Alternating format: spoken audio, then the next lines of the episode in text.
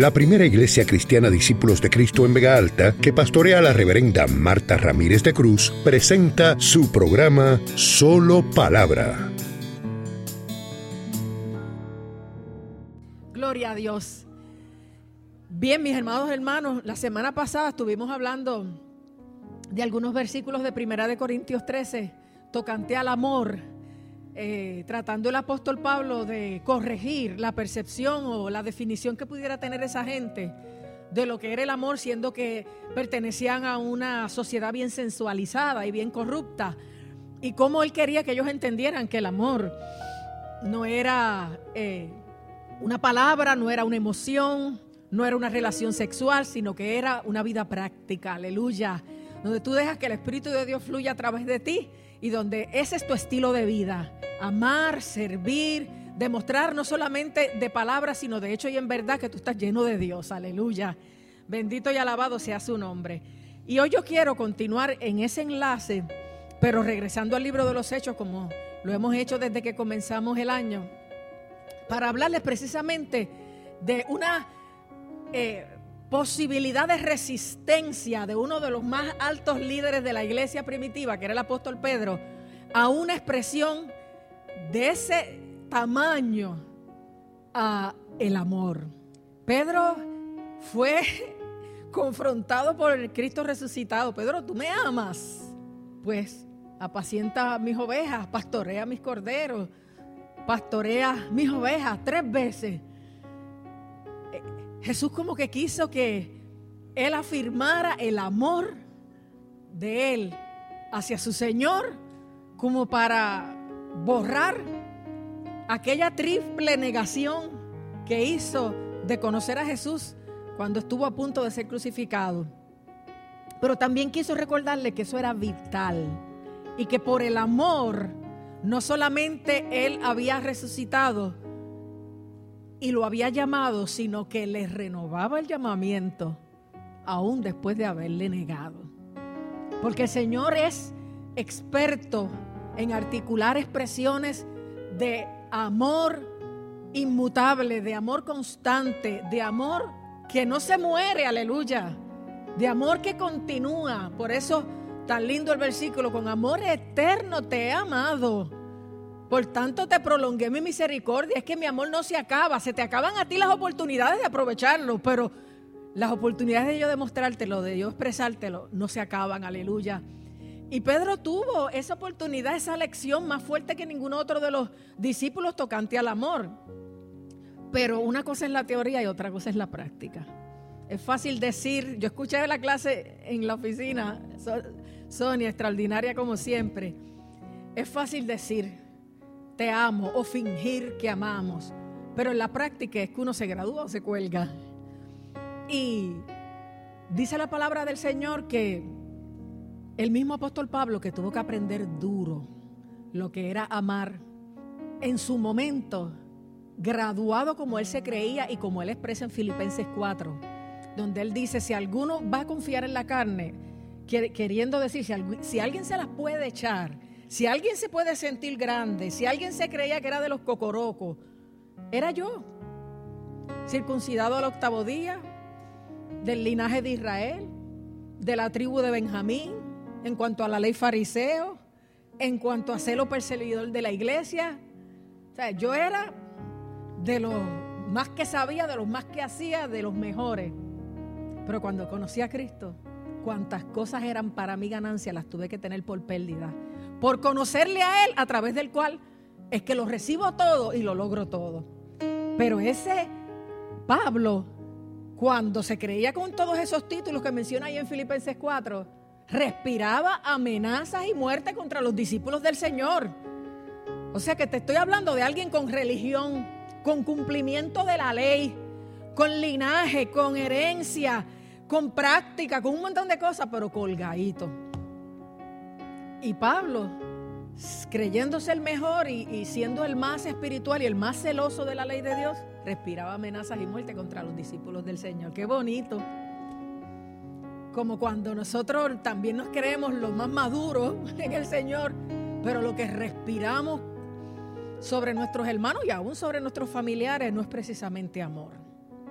Y Dios lo tuvo que encontrar camino a Damasco, donde iba precisamente en, su gestión diabólica de buscar seguidores del camino, como se le llamaba en aquel momento a los cristianos, y arrestarlos y llevarlos a, a, la cárcel y a también matarlos, como acababan de matar a Esteban, que fue el primer mártir.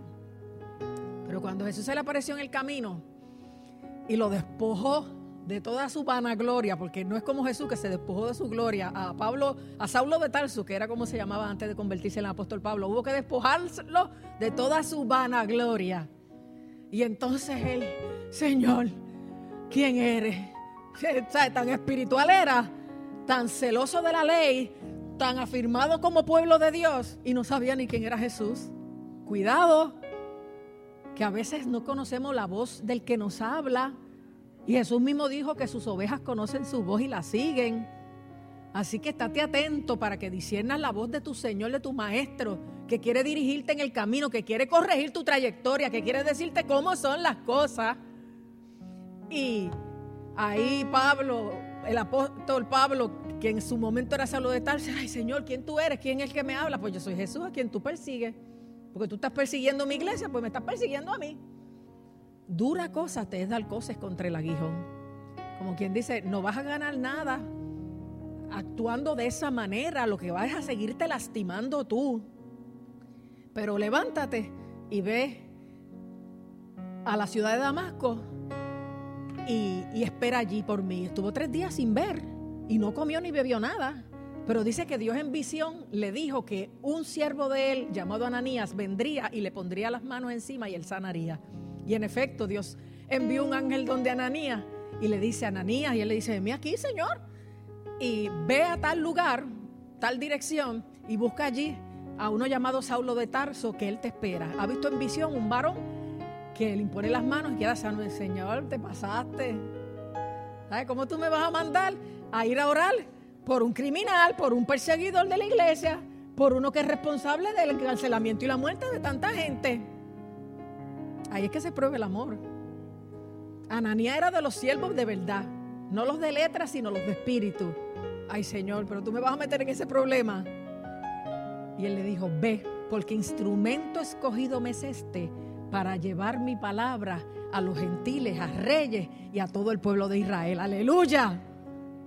O sea que tuvo que aprender a la brava, por no decir a la mala, que esto no es cuestión de títulos, que esto no es cuestión de linaje, que esto no es cuestión de obras, que esto es cuestión de padecer juntamente con Cristo, aleluya, porque ponemos primero la anunciación de su palabra, de este evangelio, de esta esperanza, antes que nuestra propia vida, aunque ésta esté en riesgo. Y a veces tenemos que padecer nosotros de otros lo que nosotros hicimos padecer a otros. Porque la tortilla se vira en la vida y la vida factura y a veces somos de una manera y más adelante eh, encontramos a otro que es más guapito que nosotros y nos hace lo que nosotros le hacíamos a otra gente más débil. La cosa es que vemos cómo Dios va enderezando la cosa. Y miren, Dios está enderezando la cosa en Puerto Rico. Y una de las cosas que Dios quiere es que dejemos todo prejuicio. Y Pablo, que iba a ser el apóstol de los gentiles, tuvo que ser confrontado de esa manera y reorientado de esa manera para entender ese principio, que es quien después escribe las cartas, muchas de las cartas del Nuevo Testamento y quien escribe precisamente Corintios. Pero, ¿quién era la figura principal hasta ese momento de la iglesia primitiva? Pedro. Entonces Pedro, antes que el ministerio de Pablo se desarrolle, ya fue llamado, pero antes que se desarrolle estaba al frente. Y un día está orando y tiene una visión. Fíjense cómo Dios prepara las cosas. No hay casualidades, hermano. Tú llegaste hoy aquí, pero hace rato Dios había previsto tu llegada aquí. Seas nuevo, seas viejo, seas visita, seas eh, fundador. Dios siempre ha previsto anteriormente lo que viene para nosotros y nosotros somos los que tenemos que fluir en el Espíritu, en la fe para que las cosas que Dios quiere hacer se hagan. ¿Por qué? Porque había un hombre de Cesarea, eh, capitán romano, que se llamaba Cornelio. El nombre no me gusta mucho, pero ahí vamos. este era, dice la palabra ahí en Hechos 10, piadoso y temeroso de Dios con toda su casa. O sea que no solamente lo practicaba, sino su influencia sobre su casa era tal que había arrastrado a su familia a esa misma piedad. Qué tremendo, ¿verdad? Aleluya. Y dice que era piadoso y temeroso de Dios con toda su casa, porque la cabeza de la familia es responsable de por dónde camina la familia. Y nosotros tenemos que ser una influencia positiva, tenemos que ser un instrumento de Dios para encarrilar a esos muchachos.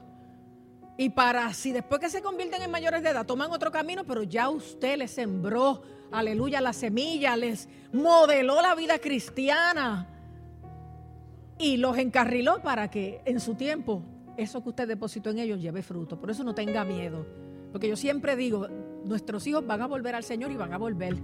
Porque la palabra de Dios no vuelve atrás vacía, aleluya, sino que hace lo que Él quiere y es prosperada en aquello para lo cual le envió.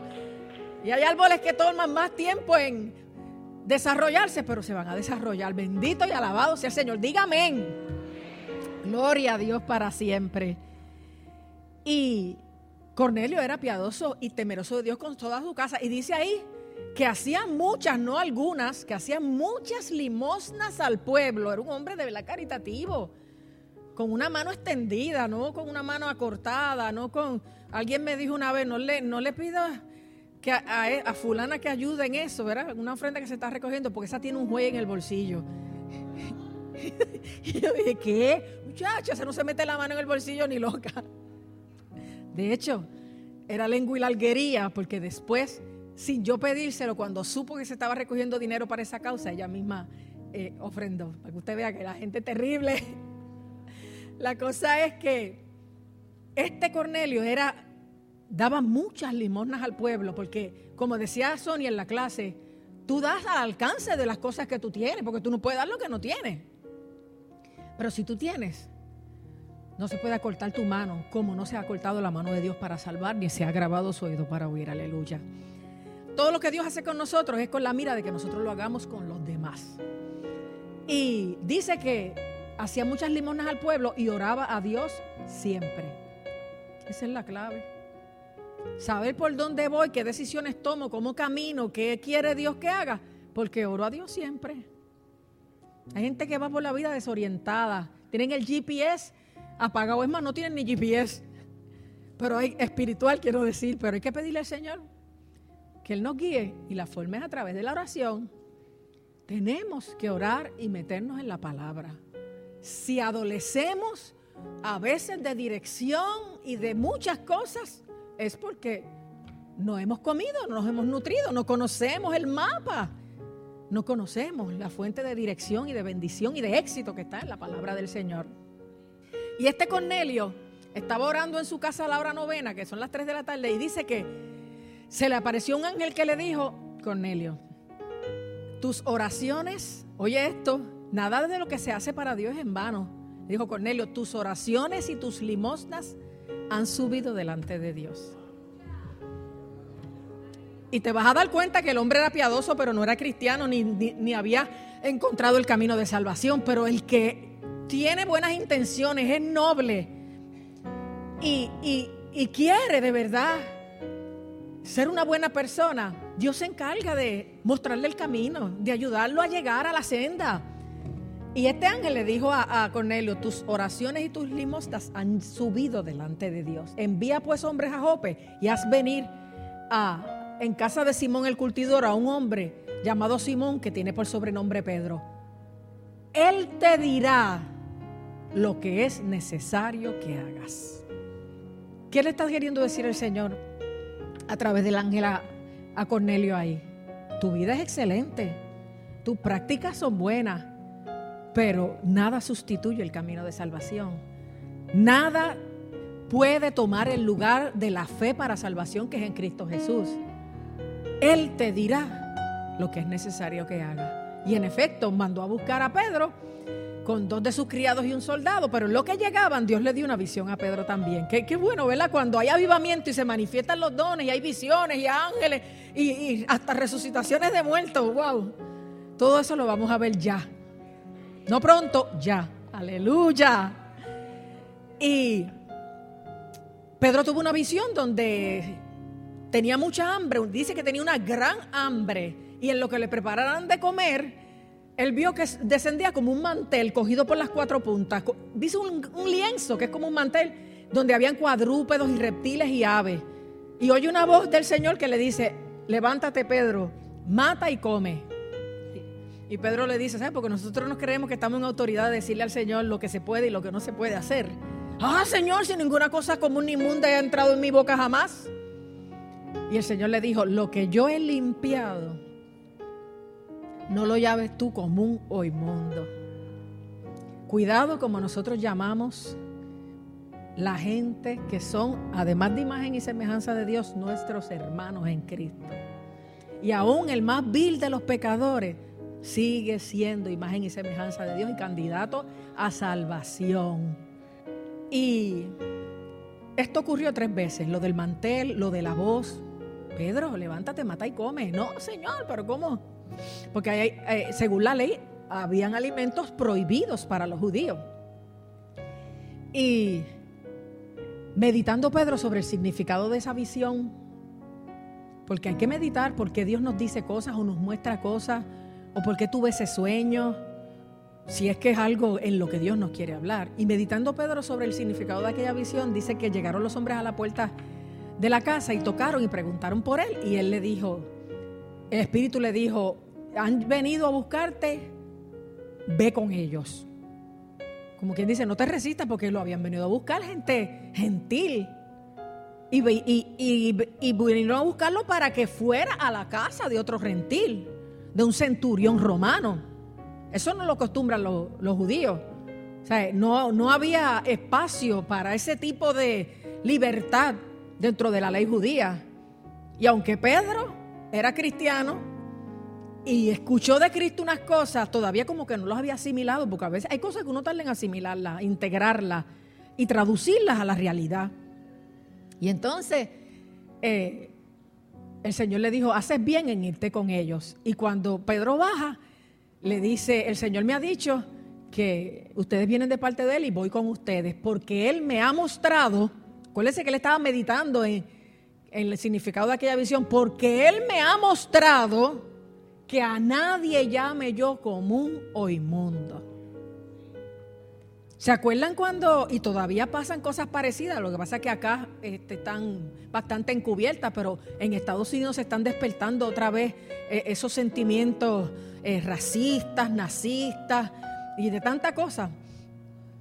Pero ¿se acuerdan cuando, con las películas que uno ve antiguas, la gente blanca se creía que por el color de la piel la gente negra era menos o valía menos o tenía menos capacidad intelectual. ¿Se acuerdan de ese tiempo, verdad? Y, la descendencia de alguna de esa gente todavía en este tiempo posmoderno trata como que de insinuar que eso sigue siendo así.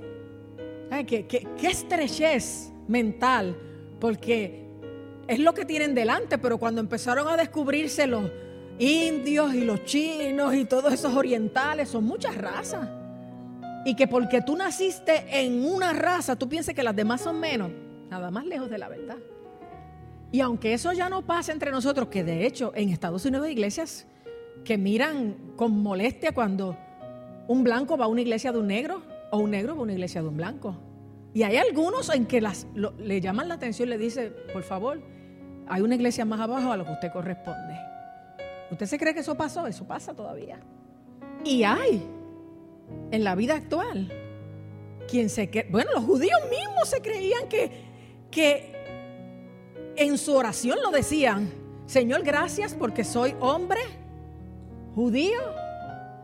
gracias porque no soy gentil ni mujer ni pobre, esa era la otra. Como quien dice, son inferiores o son víctimas de las consecuencias de sus pecados los que son gentiles, mujeres o pobres. Porque había esa mentalidad, yo solo he predicado, que si alguien estaba enfermo o si alguien era pobre, era juicio de Dios. Y Jesús en su práctica corrigió tanto de esa mentalidad, pero todavía Pedro no lo había agarrado. y tuvo que tener esa experiencia para agarrarlo. Sin embargo, nosotros que vemos esa historia como historia de dos mil años atrás, todavía caemos en ese tipo de cosas.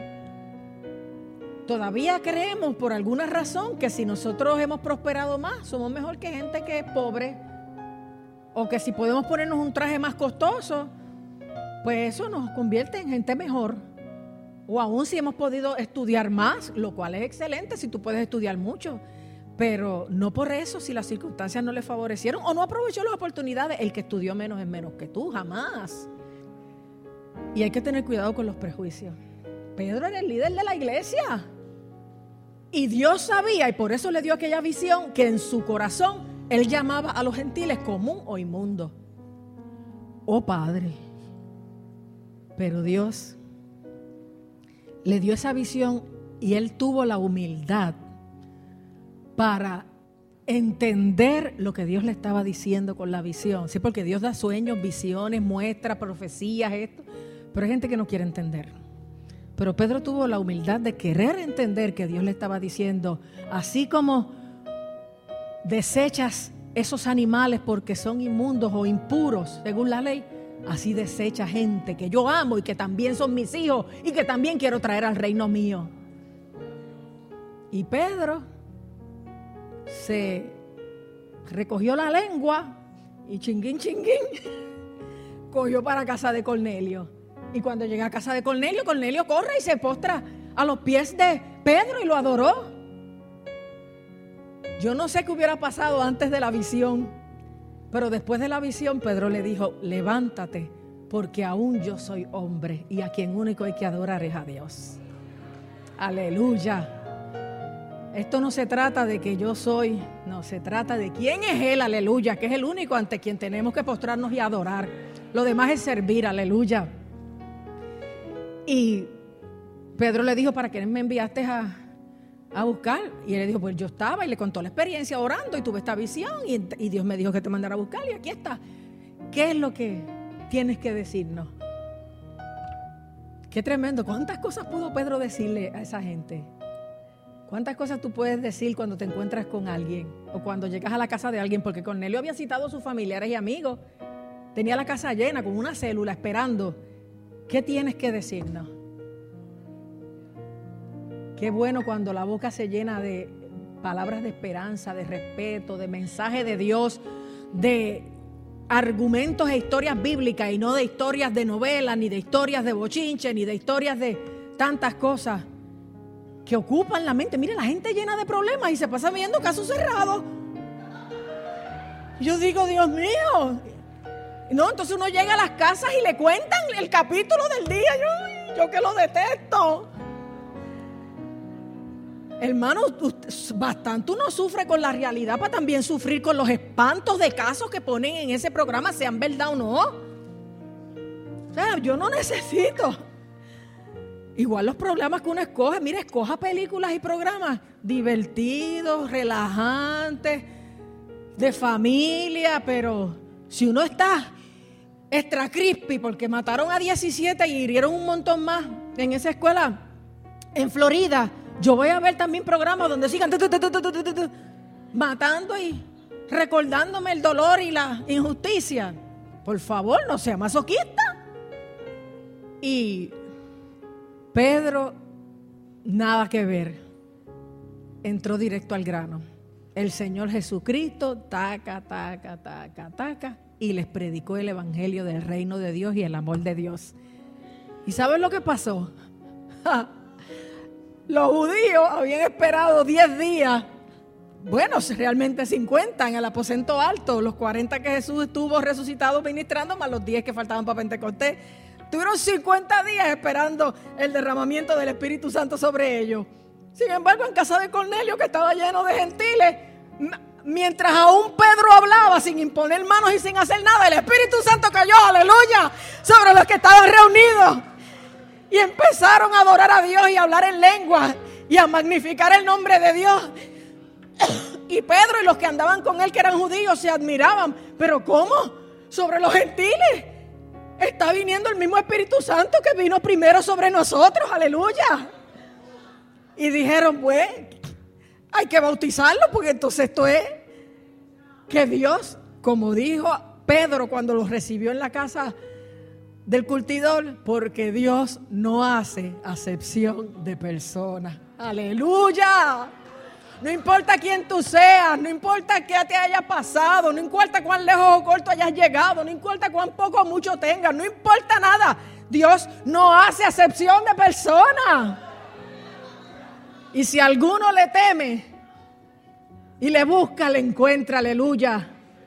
Y es candidato a las bendiciones más grandes, como es, además de tener un corazón salvo, tener el Espíritu de Dios fluyendo, pero hasta la saciedad en nuestro espíritu, limpiándolo, fortaleciéndolo, empoderándolo, dándole la capacidad para amar y expresarlo, aleluya, y para autocontrolarse, porque yo se lo sigo diciendo hasta que lo agarren.